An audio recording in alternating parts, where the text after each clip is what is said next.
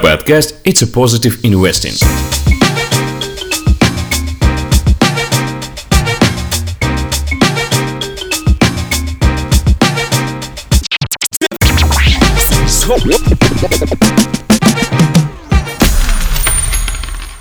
Привет всем! В эфире третья часть нашего подкаста из серии «Позитивные инвестиции». Кто пропустил первую и вторую, сделайте одолжение, послушайте и их. А в третьей части мы говорили вот о чем. О валютах инвестирования, потому что есть серьезная разница в чем вкладывать. О дисконтах и о том, что это и какое отношение они имеют к рискам. А также о выборе отраслевых индексов и фондов. Звучит ужасно казенно, но в реальности это прям-таки очень важная вещь. Ну и затронули тему IT и кибербезопасности. Напомню, я Павел Кушелев, журналист, ведущий программы о технологиях на канале «Россия-24», и мои собеседники – это Александр Гостев, главный технологический эксперт лаборатории Касперского, Денис Макрушин, независимый исследователь в области кибербезопасности, и Максим Пустовой, операционный директор Positive Technologies.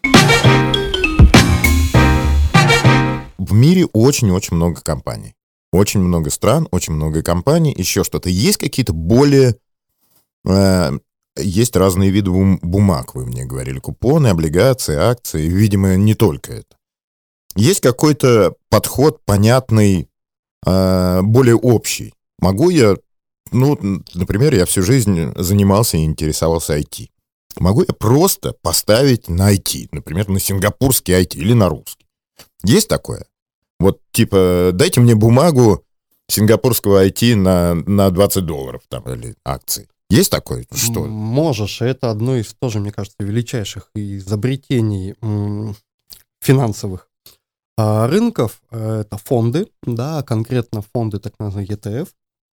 Фонды, которые позволяют... Что такое ETF? Э, Exchange Traded Fund, то есть фонды, которые торгуются на бирже, если дословно. А что они делают? По сути дела, это как раз а, способ решить за тебя, за ритейл, клиента проблему с выбором акций, с собиранием портфеля, да, следованием аналитикам. Ты не хочешь слушать аналитиков, да, ты не хочешь детально разбираться в каждой компании, которую хочешь купить, но ты понимаешь, что вот я считаю, что в будущем будет рост, не знаю, рынка космических перевозок, да, и ты хочешь оптом инвестировать а, в 20 компаний, которые есть на этом рынке. Ты покупаешь просто фонд, который сам ведет этот портфель.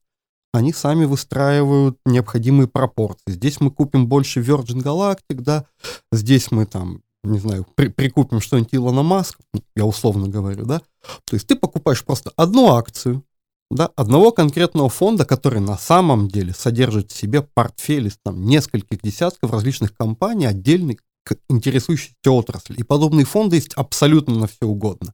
Да, фонды на производство, не знаю, литиевых, литиевых батареек, да, фонды на, понятно, нефть, газ, там, воду. А есть какие-нибудь... Cyber security. Cyber security. Это прекрасно. А есть какие-нибудь знакомые мне названия этих фондов, которые не, ну, чтобы, ну вот э, говорили S&P, я знаю, что а, такое NASDAQ, да, я понимаю. Смотри, есть а, фонд, называется, ну, их много фондов, которые полностью реплицируют S&P, а, индекс. Реплицируют? А, повторяют. Так. Просто если ты будешь покупать а, для себя лично все 500 акций компаний, которые входят а, в S&P 500, то тебе на это потребуется примерно 70 или 80 тысяч долларов, да, чтобы просто собрать портфель аналогичный индексу S&P 500 вручную.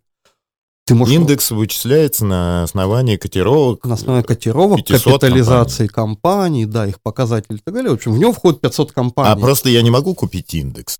Вот, именно фонды а, за тебя эту проблему решают. Да, ты покупаешь фонд, который полностью повторяет этот индекс. И там, стоит, не знаю, там, несколько десятков долларов, например, и ты покуп, по сути дела получаешь полное следование индекса S&P 500, вместо того, чтобы владеть акциями 500 разных компаний. А как это называется? Подводные камни, плюсы-минусы? Не может быть только плюсов. Это, наверное, частные ребята, которые могут отдельно от S&P 500 прогореть, правильно? Нет? Исторически только плюсы. Как правило, показывает статистика, что фонды, которые реплицируют, повторяют индекс S&P 500, а, дает доходность очень близкую, собственно, к этому индексу. но при этом избавляет от рисков резких падений стоимости тех или Отдельных иных бумаг да, в этом индексе. И это действительно достаточно надежная инвестиция, которая позволяет вот ту еще выборочность, да, то есть их очень много видов фондов на разные индустрии, географии, а, области экономики, очень специфично. Вот там недавно я читал, там запустили индексы на, на бумаге биткоин бирж, допустим, да. То есть очень можно узко выбирать. Но если не хочешь рисковать, покупаешь индексный фонд какого-нибудь индекса S&P 500, NASDAQ, допустим, или Мосбиржа, и в этом смысле ты уже как бы инвестируешь в акции, то есть тот самый актив, который исторически растет лучше, чем, ну, дает доходность больше, чем облигации объективно, и чувствуешь себя как бы достаточно уверенно. А есть э, истории крушения отдельных индексов? Простите. Э, то, что компании отдельно разорялись, я э, уверен, что это так, я Крушение, знаю. а, если тебя интересует крушение фондов, а, да, такие истории случаются. Это зависит от того, а, собственно, м, скажем так, они могут очень сильно падать. В некоторых случаях они могут действительно падать сильнее, чем компании, которые входят в эти фонды. А, Кроме того, есть ситуация, связанная с... Это уже, правда, очень технический вопрос. Есть отличия. Есть ETF и есть ETN. Да? Все, прекратите, если это технически, не хочу А, этого грубо- знать. грубо я говоря, только ETF А, запомнил. Суть в том, что если цена акций ETF, а, ETN компании, а, фонда опускается ниже определенного показателя, допустим, 5 долларов, да, то фонд автоматически ликвидируется. Да, вот и- это нормально. А если я денег э, туда вложил? Ну, допустим, ты купил их по 20, да, потом отрасль, в которую инвестирует этот ETN, а, пошла вниз, и стоимость упала до 5, в этот момент происходит фиксация убытка. Так-то в фондах ты можешь сидеть годами, десятилетиями, да, а в ETN происходит а, принудительная просто 5, фиксация убытка. долларов отдадут. Да, и все. А, есть подобные риски, связанные с тем, что некоторые фонды могут просто делистить э, с биржи, потому что недостаточное число людей ими пользуются, да, и компания, там, А банк. де- делисты это убирают. Ну, биржа Убирают. больше не дает возможности. Да, и, и- соответственно, это опять же покупать. риск, если у тебя были инвестиции туда, и там была убыточная позиция, просто происходит фиксация твоего убытка, да, ты не можешь его пересидеть как-то. Вот, вот это А вот- основные риски. Пересидеть, это, кстати, я хотел тоже спросить, да, об этом э, чуть позже. А подождите, а как это все-таки выбирать? Вот э, исходя из чего? Е- компаний много.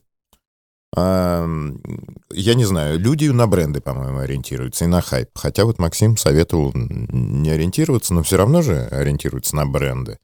Еще что-то. У нас есть один общий знакомый, который э, купил э, бумаг Смита Вессона, потому что в его представлении э, пистики и револьверы — это то, что нужно всегда, а уж когда наступит последний день, и зомби быстро и медленно заполнят улицы, то точно человек сможет, во-первых, отстреливаться, а во-вторых, получать дивиденды, если будет куда позвонить, да, там. Но он ориентируется, я так понимаю, на свою картину мира, да, приближающегося зомби-апокалипсиса. А, ну, у нас у всех картина мира какая-то своя. Вот Илон Маск при- приближает свою с полетами на Марс э, обязательно на Теслах. Поэтому все вкладывают в Теслу, очевидно. У него видение такое искажает э, реальность. А как выбрать это? Как правильно думать? Как не совершить ошибки? Что делать?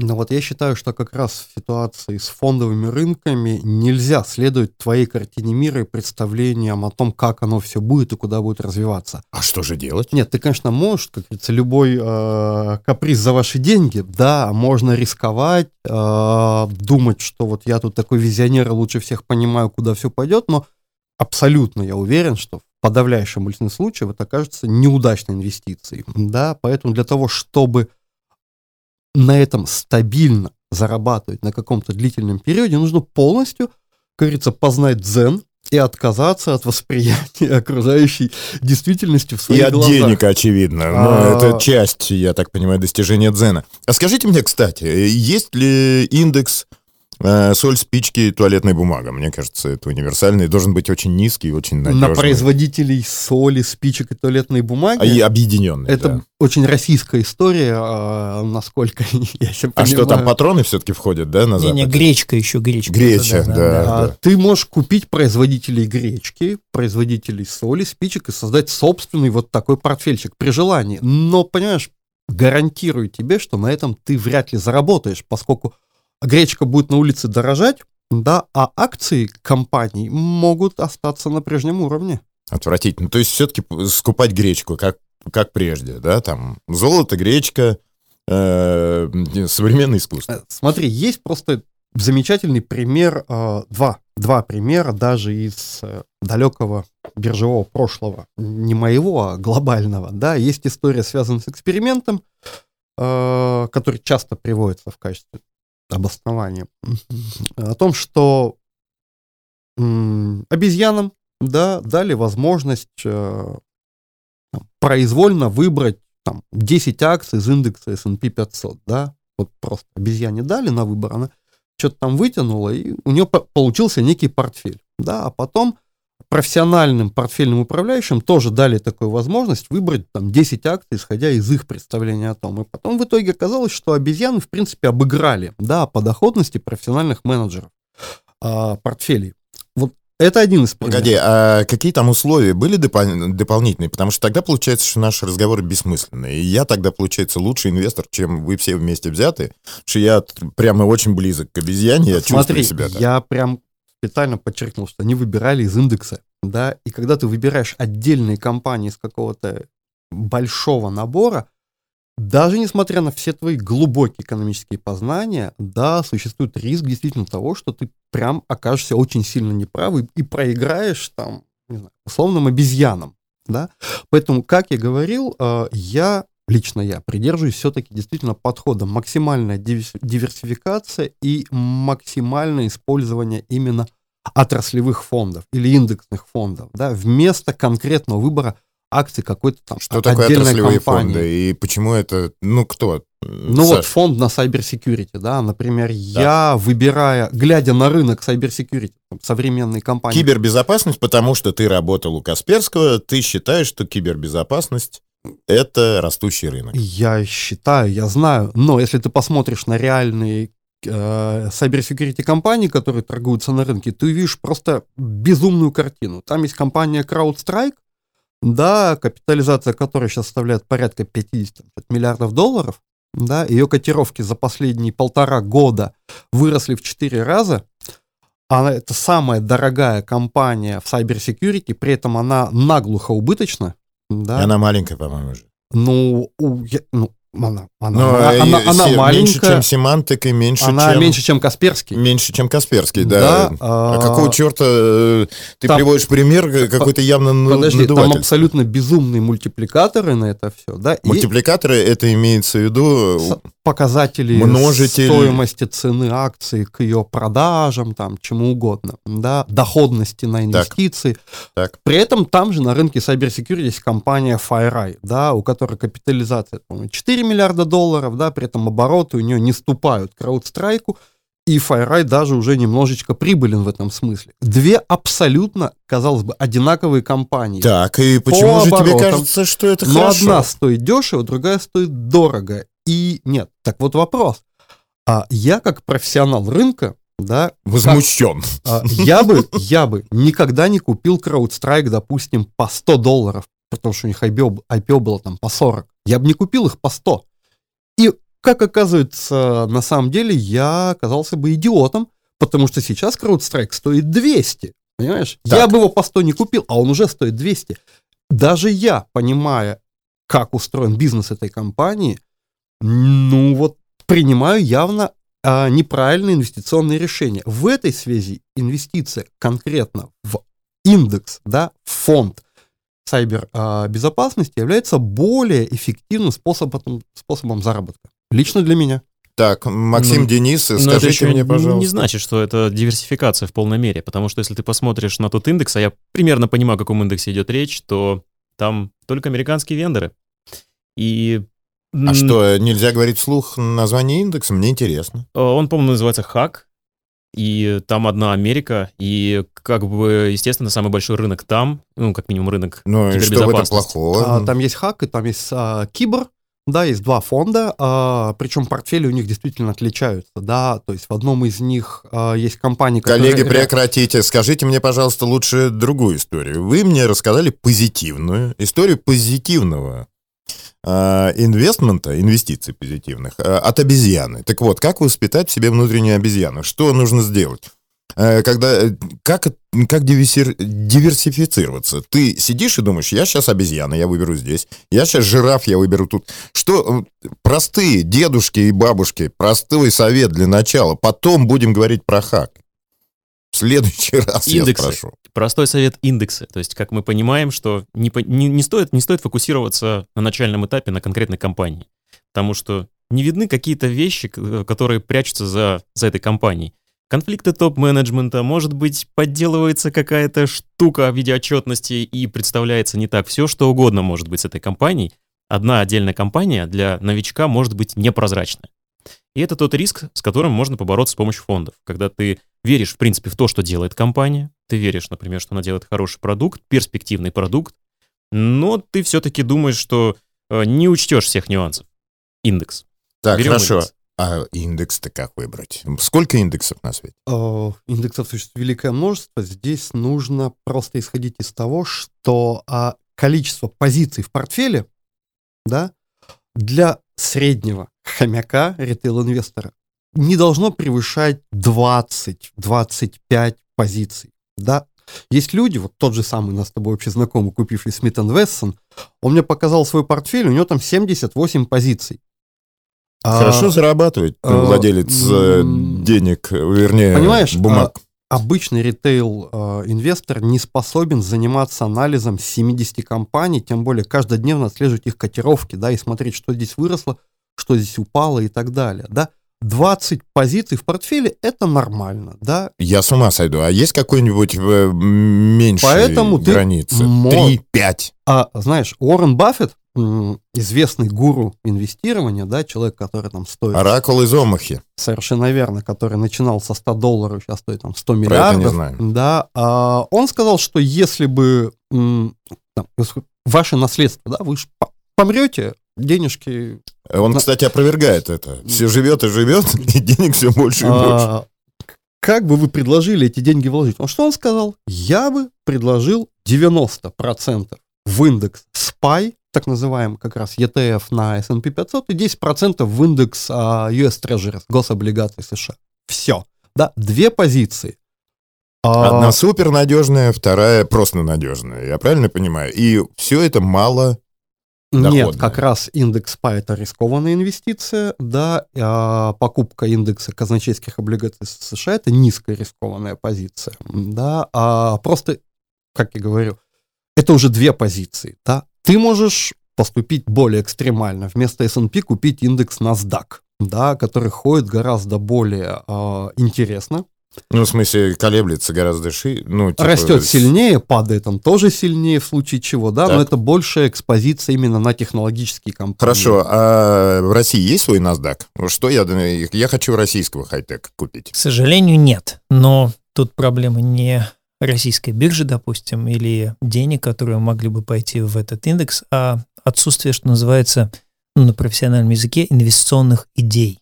По большому счету, мало российских компаний а, торгуются, они публичные, а, их буквально несколько. Более того, те, что мы знаем, в основном они как раз выходили на западную биржу, на тот же NASDAQ, их бумаги у нас торгуются как на вторичной площадке. По большому счету, а, это те же бумаги, только номинированные в рублях, да, их некоторая часть. Поэтому я вот, допустим, за то, чтобы создать российский NASDAQ, то есть какую-то биржу, где торгуются сугубо технологические компании, или индекс, скажем, на технологические компании, пусть даже там на Мосбирже. Но, к сожалению, очень мало компаний. И это прям проблема рынка. А, не то чтобы компаний мало, мало кто идет в публичность. А, И много причин, почему так. Поэтому, к сожалению, нет. Российского NASDAQ нет. А, Мало компаний, нет среды, которая бы позволяла компаниям получать инвестиции взамен роста, да, на рост. Нет инфраструктуры, которая стоит за этим. И это прям системная проблема российского рынка. Так, хорошо. Системные проблемы понятно. А системная проблема российского хомяка. Он должен выбирать из американского. В общем, чтобы быть надежно, он должен выбирать из американского или что? Каким образом ему поступать? Ну вот, например, все-таки э, в значительной степени, я думаю, что э, те несчастные, которые будут нас слушать, они имеют отношение какое-то к IT. А им-то что? Ну, все-таки они понимают, чем занимается их компания, конкуренты, ну, какие-то партнеры, и, может быть, некое представление имеют о самых ярких представителей индустрии. Ну, наверное, Mail с Яндексом, условно говоря, и 1С не прошли мимо. Ну, или там те же Позитивы, или Каспер, или там что-то такое.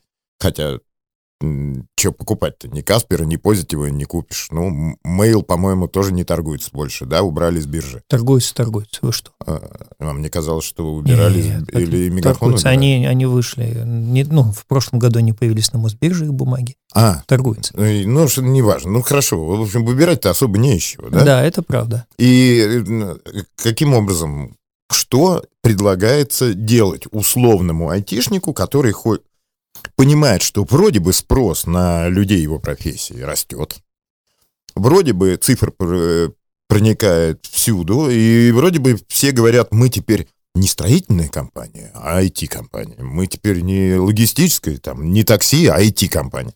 Ну, то есть IT это как будто бы как раз тот множитель, мультипликатором вы его называете, да, который увеличивает стоимость компании, привлекательность и, наверное, прибыль. Так ему-то что делать? Иметь какое-то видение, понимать, куда движется, в принципе, айтишник в конкретной компании, куда движется рынок, и иметь какое-то, ну, наверное, тут вначале уже было сказано, что стратегия не всегда хорошо, стратегия может не туда увести, но если у тебя есть какое-то видение, куда ты придешь или куда придет индустрия, например, через 5 лет, то почему бы на этом не заработать? Это же гипотеза, так как? есть идея. Как, если вроде как и некуда? И что значит иметь возьмем, видение? Возьмем простой пример. Вот сейчас у нас пандемия, мы записываем во время пандемии. И э, очевидно, что те рейсы, которые были отменены до пандемии, и те компании, которые зарабатывали на этих рейсах, в упадке. Но рано или поздно люди же полетят, полетят в отпуска или полетят в командировке. И другой вопрос, когда это случится. Наверное, это случится не завтра, но это может случиться в горизонте до пяти лет. И если ты в этом уверен, если ты вот уже точно знаешь, что в течение пяти лет, скорее всего, даже ты куда-то полетишь, то почему бы на этом не заработать и не вложить э, деньги в компании из авиаиндустрии, которые сейчас находятся в упадке? Вот это пример инвестора, который считает себя очень умным. Я... А Смит Инвестон надежнее, по-моему. Просто дело в том, что если посмотреть на график индекса на авиакомпании, за последний год он вырос на 200%. То есть это ожидание окончания пандемии и том, что все начнут летать, оно уже давно рынком отыграно. Все уже в цене акций. И сейчас стоимость авиакомпании находится просто буквально на исторических максимумах. Мы не говорим про Аэрофлот, кстати, да? Мне кажется, они должны связи. были умирать уже начать, если бы не государство. А, вот, проблем... мне... вот между умиранием компании и ожиданием широкого круга инвестора взгляд в светлое будущее это диаметрально разные вселенные, да? А, то есть тут как раз а, вопрос именно вот в этом, что ты пытаешься угадать, как оно будет, но, во-первых, а, таких как ты миллиарды, э, миллионы, да, и практически все эти идеи уже давно в цене акций, да, ты не можешь сейчас купить дешево а акции авиакомпаний, да, они уже стоят очень дорого. И то же самое происходит с инвестициями в, вот, в различные такие... Это, это тоже хайповая идея, да? Пандемия — это хайп. Мы видим, что сейчас случилось с, э, с IPO на лондонской бирже а, компании доставки, да, Deliveroo. Deliveroo в первый же день торгов обвалилась на 36% с момента IPO. Почему? Потому что размещение произошло именно по цене хайпа. Все такие, а, компания доставки, пандемия, дали и безумно высокую капитализацию, да?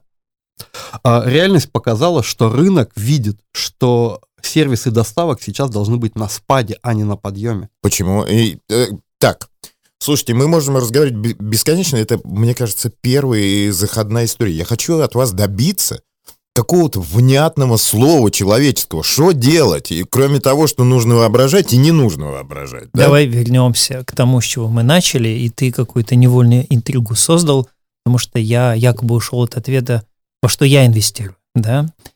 Ну, есть такой момент. Не якобы, а просто Э, ушел. Ну, да. И отчасти я, может быть, отвечу на твой вопрос.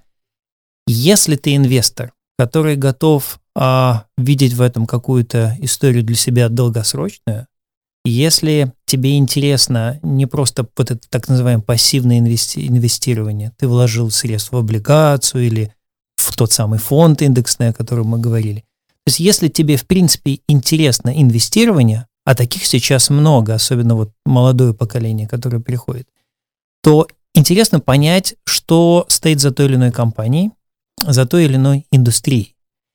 И сейчас очень много говорится про инвестирование, где есть некая такая позиция соучастия. То есть сейчас очень многие начинают инвестировать в компании, которые по какой-то причине инвестору а, симпатичны. Это может быть что угодно. Это может быть индустрия, это может быть какие-то там ценности, которые эта компания транслирует. Это может быть идея бренда, которая стоит за этой компанией.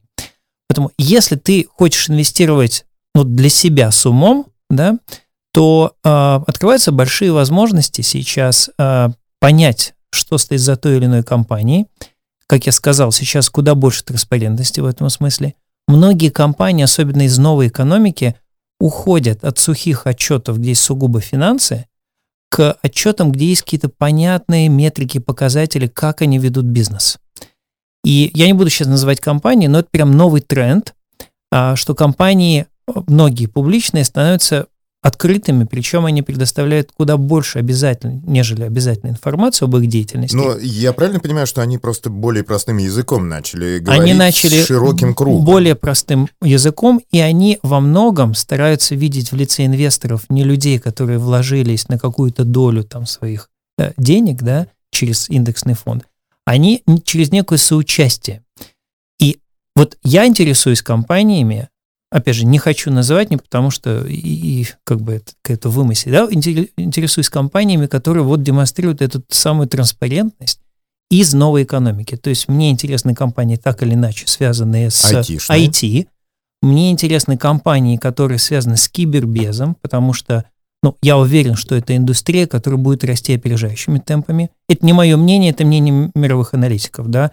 Взять, если тоже NASDAQ, допустим, его рост с прошлого года, но с момента падения, там, май где-то, да, прошлого, э, март прошлого года по сегодняшний момент, скажем, конец февраля, NASDAQ вырос где-то на 40%, а компании из NASDAQ, которые относятся к кибербезу, выросли где-то на 60%, да. А Тесла? А Tesla выросла еще больше, но Tesla на самом деле это компания новой экономики. Э, Это IT-компания, по большому счету. Это правда. Да, в этом смысле. Поэтому я инвестирую в компании, которые, а, демонстрируют транспарентность, то есть они готовы делиться не просто сухой информацией по формальным принципам, а они готовы открыть как бы все основные параметры их успеха и деятельности. Я ищу компании, которые ищут в инвесторах неких соучастников, а, они хотели бы с ними оставаться надолго, и компании, которые, ну, по большому счету, вот относятся к этой новой экономике. Не только кибербез, А как их понять, что это, что они разговаривают понятнее? У них есть какая-то группа, они каких-то стандартов. Как вот их найти-то? Да. Что, по очереди смотреть? Ну, смотрите, есть э, разные стандарты отчетности, есть вот обязательные стандарты отчетности, есть некие шаблонные раскрытия, так называемые, да, ну, по-русски это называется раскрытие. То есть все публичные компании обязаны опубликовать так называемые там отчеты деятельности эмитента. Они обычно располагаются на сайтах, они распространяются через там у нас это через, э, я не помню, что это у нас, Интерфакс, по-моему, да, как основной обязательный канал и так далее. Bloomberg. И это тот самый минимум, который все должны выполнять.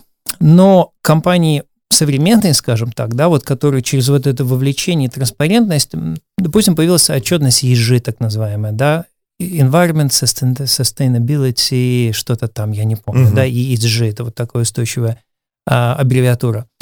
Компании, которые... Это рекомендованная отчетность. Нет даже на NASDAQ, там, по-моему, и на Нью-Йоркской бирже обязательств у компании, ну, требования, чтобы, Чтобы они обязательно эту штуку да, делали. ESG отчетность сделали. Но это рекомендация. И многие компании пошли в это.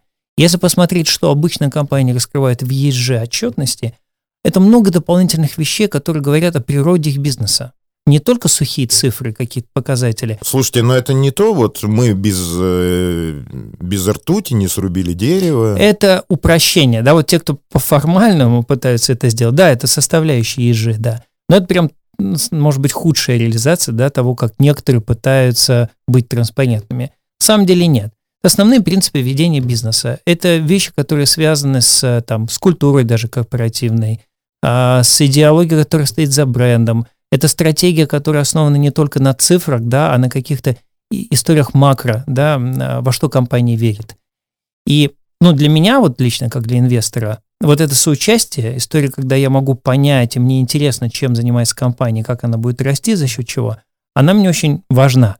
И я инвестор, который, в общем, видит в этом, помимо сугубо финансового какого-то интереса, а, интерес сутевой. То есть мне интересно вкладывать в компании, которые, ну, как-то мне импонируют с точки зрения моих ценностей, вообще во что я хотел бы вкладываться. Это такой очень длинный ответ на твой вопрос, но если ты инвестор, который не пассивный, которому интересно разбираться в индустрии, в компаниях, еще раз говорю, сейчас открываются возможности получить куда больше информации за счет вот этой транспарентности некоторых компаний, Максим, чтобы делать правильный я выбор. понял. А, приблизительно так ты должен понимать, чем занимается компания, либо ее просто любить, но тогда это не разбирательство, это типа по любви даю ну, денег. Да, да. А, значит, ты должен разбираться в том, чем она занимается, и желательно, я так понимаю, новая форма отчетности, где чуть-чуть больше и по-человеч- по-человечески написано, который называется ESG. В общем, вкратце результат приблизительный, да? А, да, многие компании, опять же, не называю сейчас, и в России такие есть компании, одна из них, кстати, наверное, выйдет в этом году на биржу, они в среди своих инвесторов хотят видеть своих клиентов, а среди своих клиентов хотят видеть своих инвесторов. Вот для того, чтобы это отношение установилось между инвестором, клиентом и компанией, вот ожидается большая транспарентность, готовность быть открытой. И вот мне лично такие компании интересны. Потому что я даже как инвестор вот, прагматично, я еще чувствую меньшую степень риска, если я вкладываюсь в эту компанию. Угу. Так, ну что, э, ваши советы. Э, Максим советует выбирать из понятного вам и со стандартами ESG. Гостев? Ну, это больше похоже именно на эмоциональное инвестирование, да, когда компании пытаются вызвать у меня некую эмоциональную к ним привязанность, да, при том, что мы же говорим о деньгах. И это, мест, это место, где должен быть просто холодный расчет. Да? Так, э, холодный расчет. Очень просто. А... С чего начать бабушки с дедушкой? Вот тут хотя бы есть какие-то ориентиры. Выбери э, то, в чем хотя бы чуть-чуть разбираешься, и ищи ESG. А, Или изобрази обезьяну. Да не вопрос, ты можешь выбирать то, что тебе нравится, можешь выбирать сердцем, там, головой, как угодно, да, но здесь очень важен момент входа в компанию. Вот я принципиально не покупаю компании, да, когда у них котировки, вот то, что Максим до этого тоже говорил, растут вверх. Да, я выбираю интересующую меня компанию, да, и жду, когда ее цена упадет до того уровня, который мне кажется адекватным и приемлемым. Просто сижу и жду этого момента. Это очень важно иметь терпение, да, иногда приходится ждать месяцами, да, иногда годами. Но если ты правильно понял бизнес компании, да, оценил, сколько это должно стоить на самом деле, пришел к справедливой оценке стоимости, ты рано или поздно нужную тебе цену без хайпа, да, адекватную, ты можешь получить. Вот у меня такой принцип, да, покупать скорее на падениях, потому что это тот самый момент, когда ты можешь дешево войти в хорошие, интересные истории, сидеть в них потом годами. Хорошо. Денис. Я в целом здесь согласен с Максимом, что нужно смотреть ту компанию, которую ты понимаешь, ту компанию, которую, которая делает, де, что-то делает, а не просто приводит инвесторов, чтобы нарастить какую-то свою капитализацию. И здесь, наверное, моя стратегия заключается в том, что я смотрю те компании, которые делают близкие мне вещи, и ты же не просто инвестор, а ты э, соучастник, по сути, да, вложил ты в одну акцию или в 100 акций, ты уже причастный к бизнесу. И ты должен, в принципе, понимать, что ты этот бизнес поддерживаешь. И если это бизнес Coca-Cola, ну окей, держи. Держи, возможно, что-то вернется. А если это бизнес, связанный с кибербезопасностью, то ты уже, по сути, человек, который который в это верит, который э, находится вместе с соучредителями компании на одной волне. Поэтому моя стратегия скорее будет заключаться в понимании бизнеса, возможно, в понимании тех, кто за этим бизнесом стоит и что они делают, как они меняют этот мир. Ну, это прекрасно. У вас очень романтическое окончание, и я, по чести говоря, не могу себе представить компанию, которую я логическим образом мог бы выбрать. Хотя бы ориентир есть какой-то. Вот здесь ESG, а здесь покупай на падении. Правда, можешь купить перед смертью. Ну, что же делать? Но у меня на самом деле огромное количество вопросов осталось. Как выбирать? Что такое справедливая цена? Как разобраться? Я надеюсь, что мы еще соберемся, и я понемножечку их задам. Подкаст «It's a Positive Investing».